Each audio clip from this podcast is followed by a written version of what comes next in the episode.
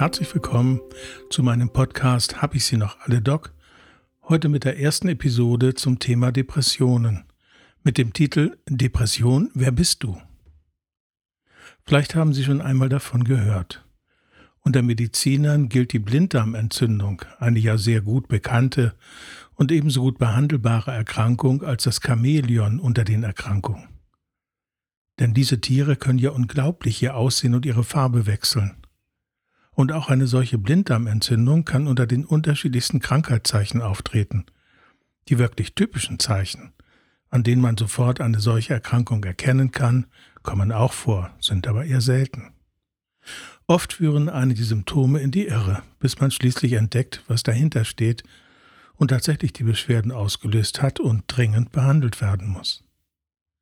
Und in der gleichen Weise und oft noch versteckter und verstrickter handelt es sich bei den depressiven Veränderungen oder der Depression um Erscheinungsbilder, denen man oft erst nach einiger Zeit auf die Schliche kommen kann.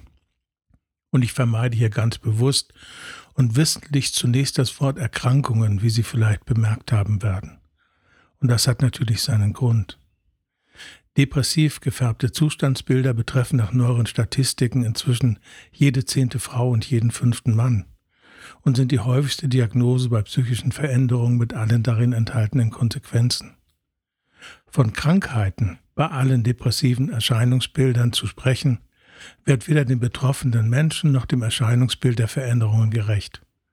Denn der Begriff Krankheit beinhaltet immer auch Anteile wie ausgeliefert sein, von etwas ereilt werden, etwas von außen in mich eindringend, etwas, was mir gänzlich ohne meine Beteiligung passiert, oder auch etwas, wogegen ich mich eigentlich nicht zur Wehr setzen kann.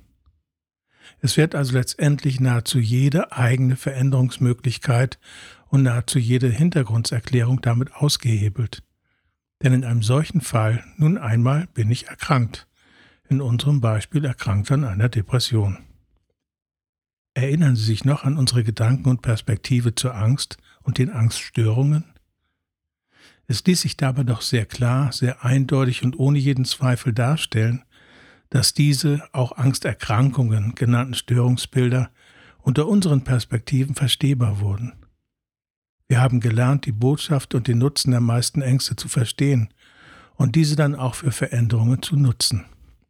Und eben genau diese möchte ich auch mit Ihnen hier im Podcast einmal unter dem Stichwort Depression betrachten. Denn das ist keine theoretische Frage ohne praktischen Nutzen. Ganz im Gegenteil.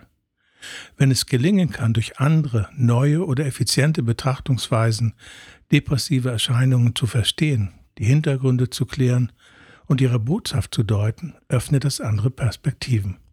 Aus Handlungsunfähigkeit wird Handlungskompetenz. Aus Ausgeliefertsein wird zielgerichtete Aktivität. Aus Ratlosigkeit wächst Verständnis. Es können in eigener Kompetenz Strukturen für das eigene Handeln erwachsen, die wieder ein bekömmliches Leben und eine Lebensgestaltung ermöglichen und der Lebensfreude wieder Raum verschaffen. Wären solche Perspektiven von Interesse für Sie? Dann lade ich Sie herzlich ein, und auch in diesen Folgen unseres Podcasts habe ich Sie noch alle, Doc, zum Thema depressive Erscheinungsbilder zu begleiten. Und auf diesem Weg ist es wie beim Vorgehen zum Verständnis der Angst und ihrer Verwandten sehr hilfreich, zunächst einmal in wesentlichen Punkten Klarheit zu erwerben, womit wir es eigentlich zu tun haben, wenn von depressiven Veränderungen oder Erkrankungen die Rede ist. Ist das auch in Ihrem Sinn? Sicher kennen Sie solche Tage auch. Man wacht morgens auf und aus einem nicht wirklich bekannten Grund möchte man gar nicht die Augen öffnen, sich einfach wieder umdrehen und der Welt zurufen, lasst mich einfach alle mal in Ruhe, ich will jetzt für mich sein und sonst gar nichts. Mitunter ist ein Traum der Hintergrund für ein solches Gefühl. Mitunter wird einem dabei der Ärger vom Vortag mit einem Vorgesetzten noch einmal ins Gedächtnis gerufen. Mitunter wurde man am Vortag ungerecht behandelt. Es gebe unzählige Gründe für ein gelegentliches Gefühl dieser Art. Man fühlt sich eben niedergeschlagen und gedrückt. Und das bedeutet das Wort depressiv, das ursprünglich aus dem Lateinischen kommt, ja einer direkten Übersetzung. In vielen Fällen werden sich aber auch bei längerer Suche kein Grund und keine Informationen finden lassen, um eine Erklärung abzugeben. Das ist nun einmal so und es gibt keinen Menschen, der solche Tage nicht kennt. Allerdings sollte dabei ein Wort beachtet werden, das Wort gelegentlich, also mitunter einmal oder keinesfalls regelmäßig. Dann ist ein solcher Tag eben einmal da, hat keinen Krankheitswert. Wenn bekannt, kann man den Missstand dahinter ändern, andernfalls vergisst man den Tag und freut sich auf den folgenden, der wieder unbeschwert beginnt. Mit einer Depression hat das nicht im geringsten etwas zu tun. Und vielleicht haben Sie in Ihrem Leben auch schon den ein oder anderen Verlust erlitten. Eine geliebte Person ist vielleicht verstorben, Ihr Beziehungspartner hat sich überraschend von Ihnen getrennt, etwas lange geplantes und für sicher gehaltenes Ereignis hat sich nicht darstellen lassen, oder Sie haben vielleicht Ihren Arbeitsplatz ohne Vorankündigung verloren. Ihr Gefühl in den Tagen darauf ist gekennzeichnet von Trauer, ausgeliefert sein, Niedergeschlagenheit, Antriebslosigkeit oder Rückzug aus ihrem sozialen Umfeld. Ist das bereits eine Depression? Nein, das ist eine völlig normale und angemessene Reaktion auf ein Ereignis, das einen schmerzlichen Verlust oder eine Enttäuschung für sie bedeutet hat. Es wäre sehr seltsam, wenn sie darauf anders reagieren würden. Allerdings gilt diese Aussage nur für einen bestimmten Zeitraum. Denn jeder Verlust muss angemessen bearbeitet und verarbeitet werden, zum Beispiel als Trauerarbeit beim Tod eines Angehörigen, als Akzeptanz bei einer Trennung oder auf eine andere Art und Weise. Völlig falsch wäre es zum Beispiel in einem solchen Fall, sich unter der Diagnose Sie sind depressiv Tabletten vom Arzt verordnen zu lassen, die ihre berechtigte Stimmung verändern und sie sich dann durch die Psychopharmaka nicht mehr so wahrnehmen, wie es ihnen mit dem Verlust ergangen ist denn dann wären sie kaum in der Lage, die notwendige innere Arbeit zu leisten und die Trauerreaktion oder die depressiven Reaktionen angemessen und bekömmlich abzubauen. Und dann gerieten sie tatsächlich in das Fahrwasser einer Depression, denn nach einigen Jahren verwischt sich immer mehr der eigentliche Hintergrund für die depressive Veränderung, bis er gänzlich verschwindet aus dem Bewusstsein und man sich dann nur noch so fühlt und das Ganze als depressive Erkrankung erlebt stellen wir aber bereits an dieser Stelle fest, es handelt sich dann in der Folge nicht um eine Erkrankung, sondern um eine fehlende Bearbeitung und Verarbeitung der auslösenden Ursachen. Das ist dann nicht der Boden für diese Depression, sondern ihre klare Ursache. Und die lässt sich ändern, auch zu einem späteren Zeitpunkt, nur wird es dann schwieriger als in der direkten Bearbeitung. Stimmen Sie mir in diesen Perspektiven zu?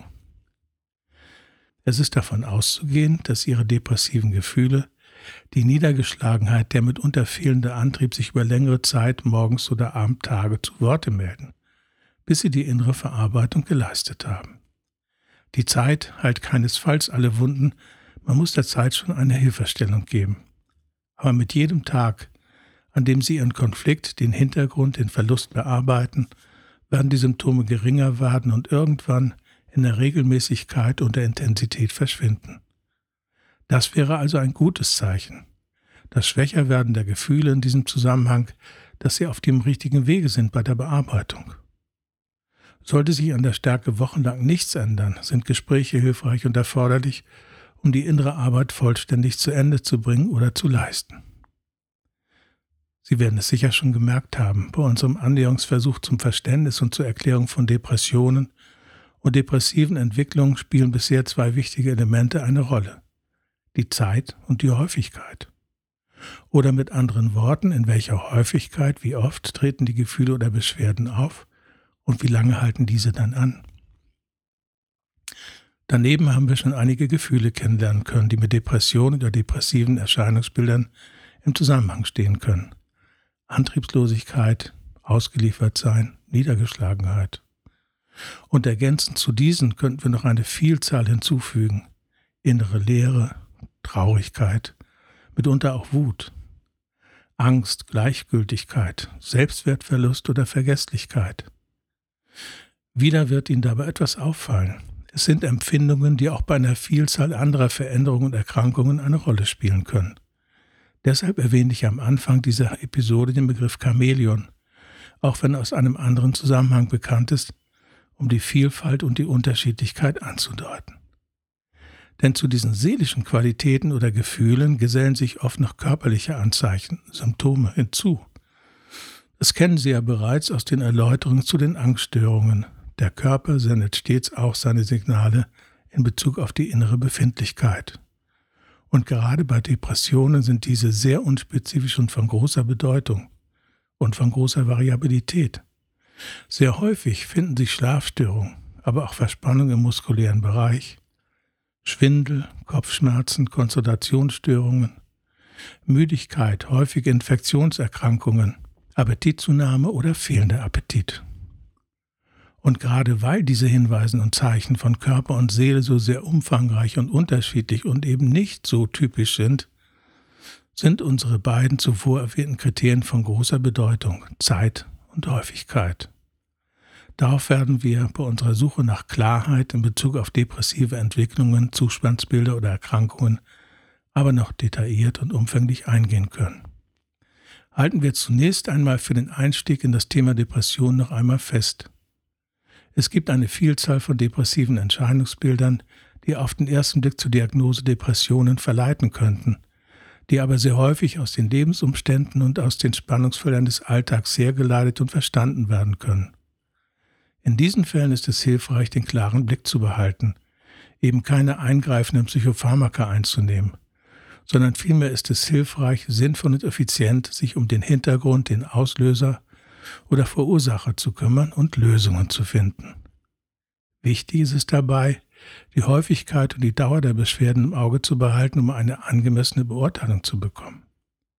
Und weiter ist es von Bedeutung, auch körperliche Anzeichen im Auge zu behalten, die zunächst vielleicht gar keine Beachtung bekommen, in Zusammenhang mit den seelischen Erscheinungsbildern aber eine zentrale Bedeutung gewinnen können. Und wenn Sie möchten, werden wir in den nächsten Folgen zum Thema Depressionen versuchen, weitere Klarheit und auch Sicherheit zu erarbeiten, wenn es um die Frage geht, habe ich sie noch alle, Doc? Wozu ich Sie sehr gerne einladen möchte.